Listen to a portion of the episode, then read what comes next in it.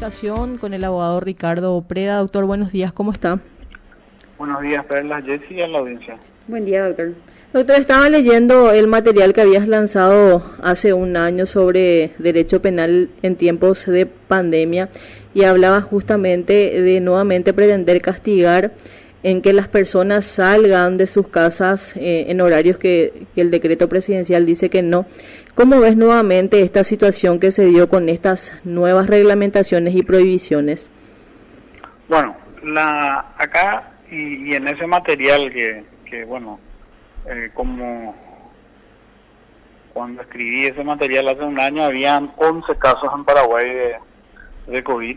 Eh, bueno, ahora hay creo que más de 190 mil y y una cantidad muy alta de, fallecidos. Eh, de que el Estado puede, el gobierno puede a través de, decretos restringir ciertas actividades en función a, prevenir el contagio masivo de esta enfermedad, sí lo puede hacer. Eh, está más o menos justificado con artículos de la Constitución que hablan de la facultad del, del Poder Ejecutivo para para reglamentar esto en y con si esto integramos con el código sanitario. Ahora, lo que incorrectamente se aplica es que la violación de esas restricciones por un ciudadano o el no adaptarse a esas restricciones por un ciudadano automáticamente eh, lo convierten en un, en un hecho punible.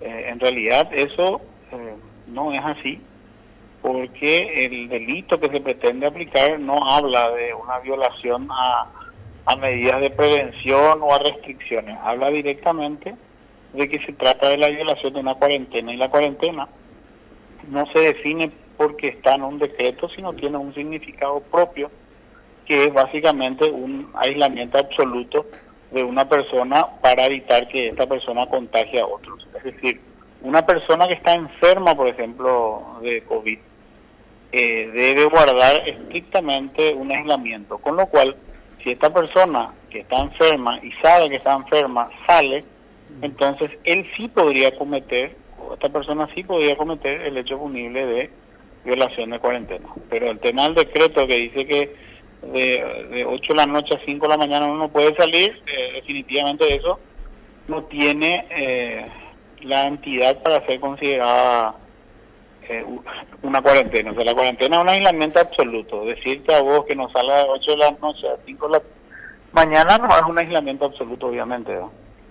Doctor, también eh, recién tuvimos comunicación con uno de los representantes del gremio de canchas sintéticas y nos comentaba que también ya existen estas visitas por parte de los agentes policiales a locales, a los efectos de controlar si hay aglomeración de personas y en uno de esos casos sí ya hubo una derivación al Ministerio Público.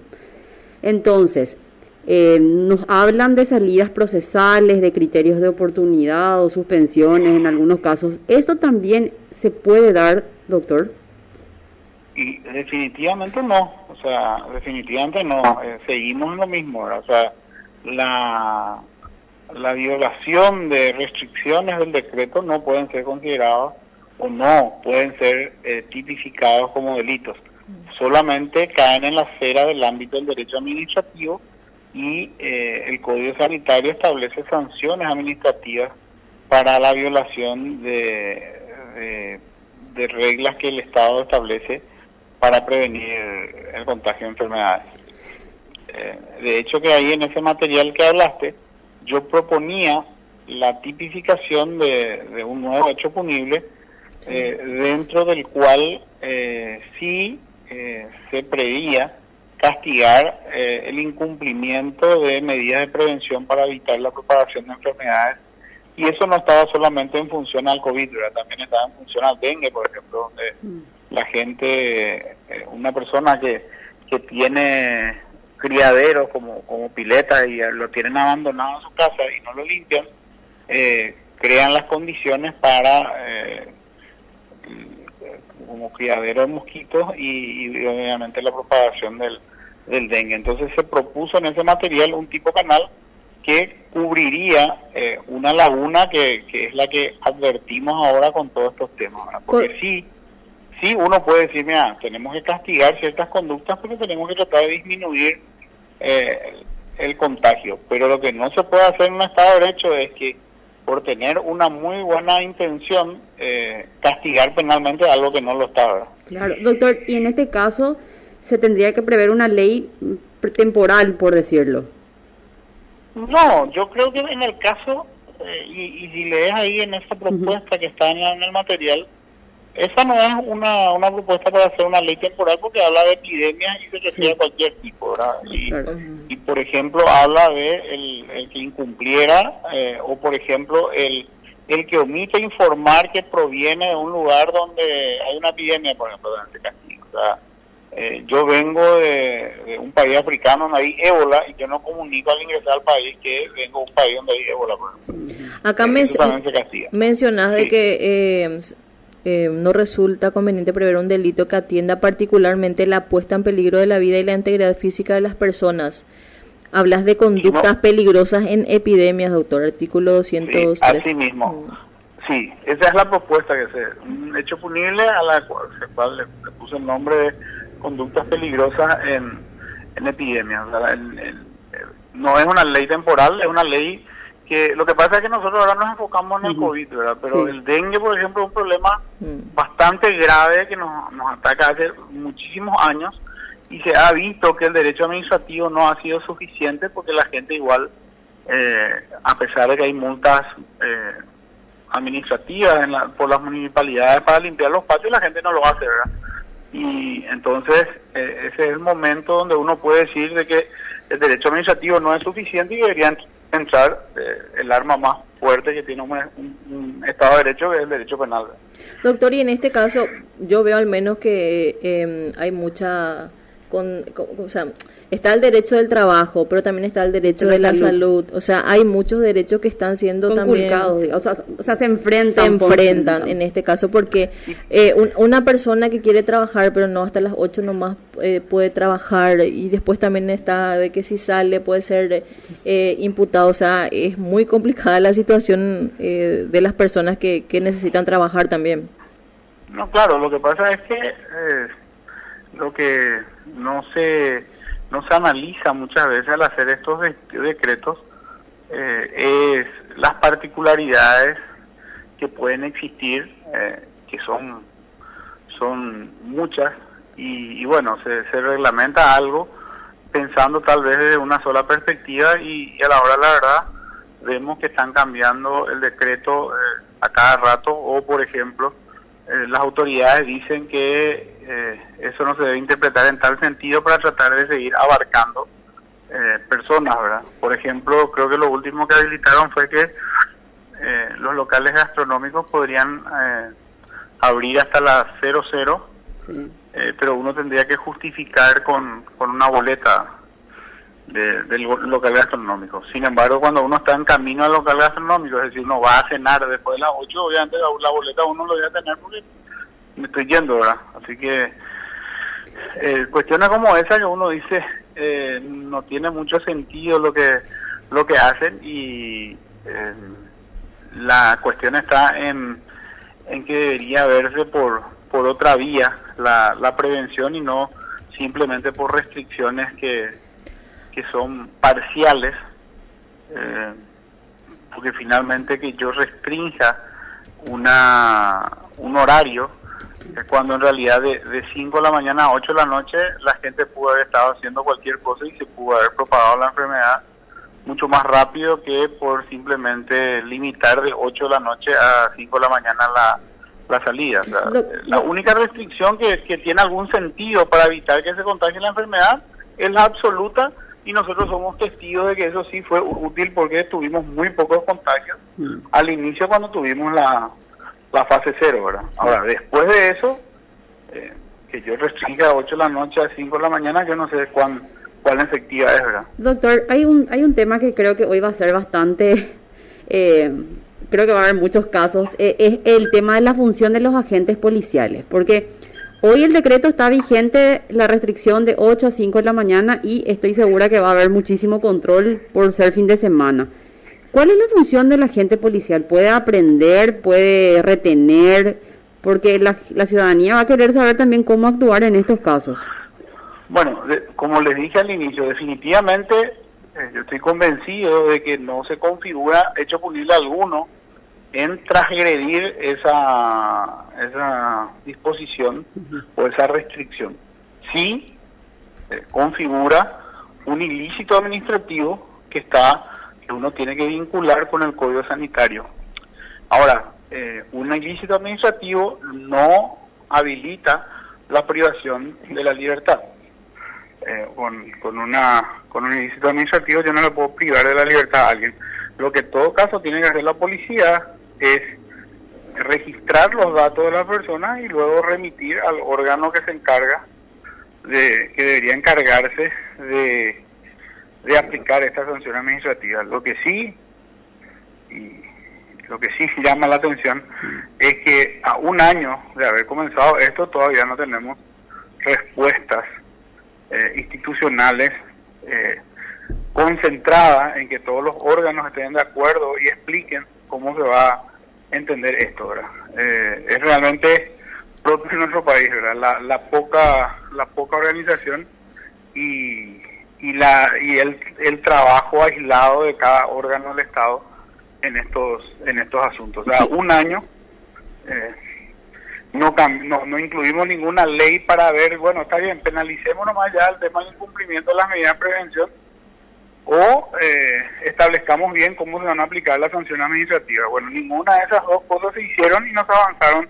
en ese sentido. Eh, y para mí obviamente no se le puede privar de la libertad a nadie por un ilícito administrativo. O sea, la policía lo sumo debería marcar, registrar los datos y remitir eso a, a los órganos que deben aplicar esas sanciones administrativas, que bueno, según el Código Sanitario del Ministerio de Salud, lo que pasa es que dudo que el Ministerio de Salud tenga la, la capacidad también. La, eh, esté preparado para procesar tantos, tantos asuntos eh, de sanciones administrativas.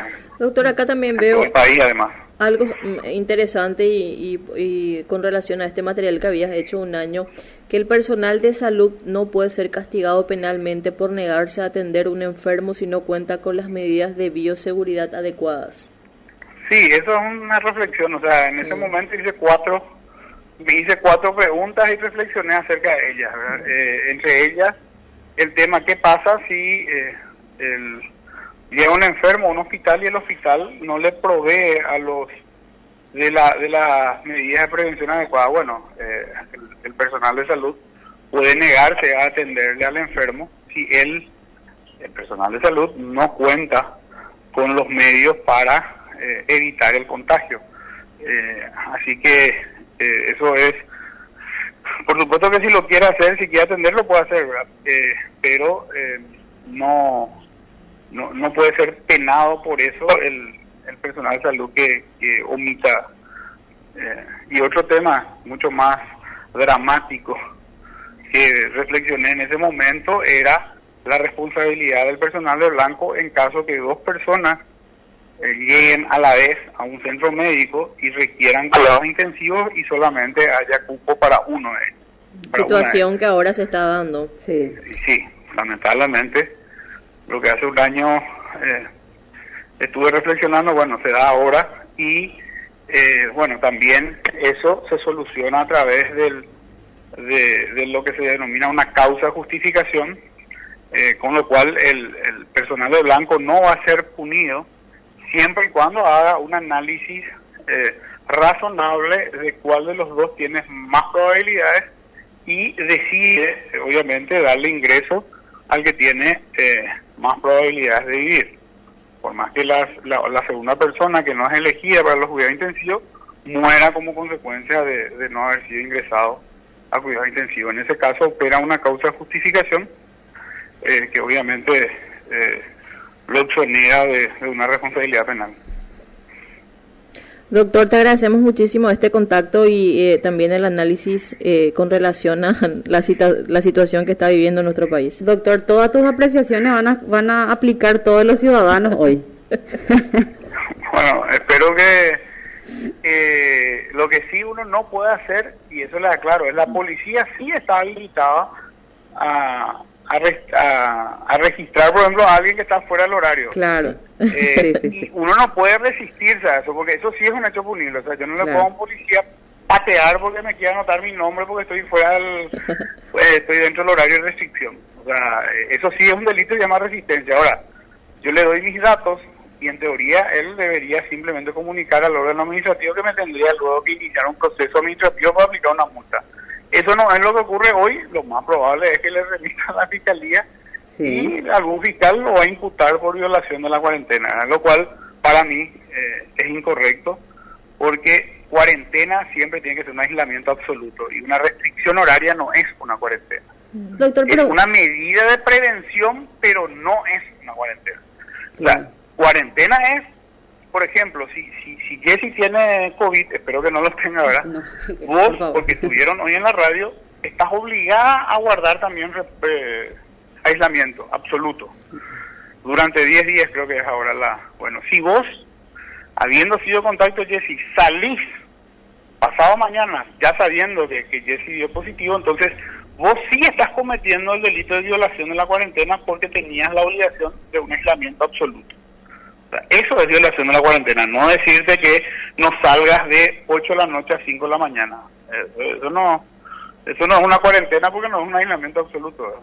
Doctor, y para, para terminar, con, ¿qué vamos a hacer con los transportistas que, que son los principales infractores de, de todas las medidas sanitarias? O sea, penalmente, ¿qué se puede hacer en este caso? Bueno, si ellos le someten, por ejemplo, a, a una manera riesgosa a, a, sus empleados, que son los choferes, y también a los pasajeros, eh, bueno, podría entrar en consideración eh, tal vez el artículo 205 del Código Penal, que también se analiza ahí, pero se analiza de la perspectiva de centros médicos. Pero eh, esa, ese hecho punible no es solamente para centros médicos, sino también aplica a cualquier lugar de trabajo. Y finalmente, el, el, los ómnibus son los lugares de trabajo de los choferes y también donde circulan, eh, digamos, las personas. Así que eh, ahí podría entrar en consideración eh, la puesta en peligro la persona a lugares de trabajo peligrosos. Sí, doctor, porque vamos a seguir la conversación, porque toda esta semana se habló de la contradicción enorme, porque por un lado se le imputa a los manifestantes y por otro lado, con las reguladas efectivamente también se genera que exista aglomeración en los colectivos. Entonces, ahí entra, no sé, eh, a valorar también un poco el proceder de los de los empresarios, ¿verdad? Claro, lo que pasa es que en el tema de los de, los manifestantes, obviamente por lo que ya les dije antes, no, mm.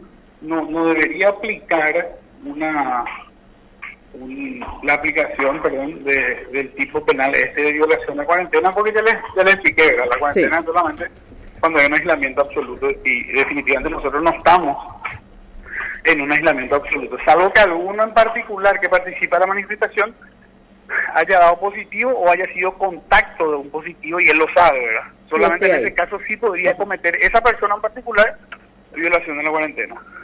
Ahora, la regulada en sí misma eh, eh, tampoco implica, bueno, hay un tipo penal que atienda a esa situación. Para eso ellos tienen dentro de las disposiciones que regulan su, las licencias que tienen estos, estos transportistas, la sanción por esas conductas. Ahora bien, si con eso ellos lo que hacen es poner en peligro el lugar de trabajo que es el ómnibus, de cómo se va a viajar, etcétera, etcétera, ahí sí puede entrar en consideración otro hecho punible, pero que no es, en que una manifestación no tiene nada que ver con un lugar de trabajo, Entonces, eh, eso habría que analizar concretamente y tener los detalles, ¿verdad? Entiendo yo que voy a una denuncia sobre ese asunto y bueno, veremos cómo cómo actúa el Ministerio Público en ese en ese caso, ¿verdad? Pero eh, violación de la cuarentena tampoco se puede aplicar a los transportistas, así como tampoco a los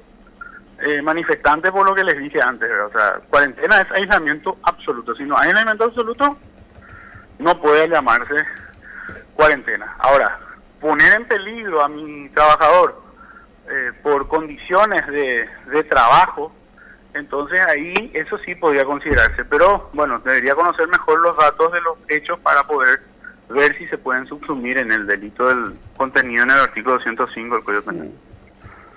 Doctor, muchísimas gracias por, por esta entrevista. Gracias, doctor. Saludos.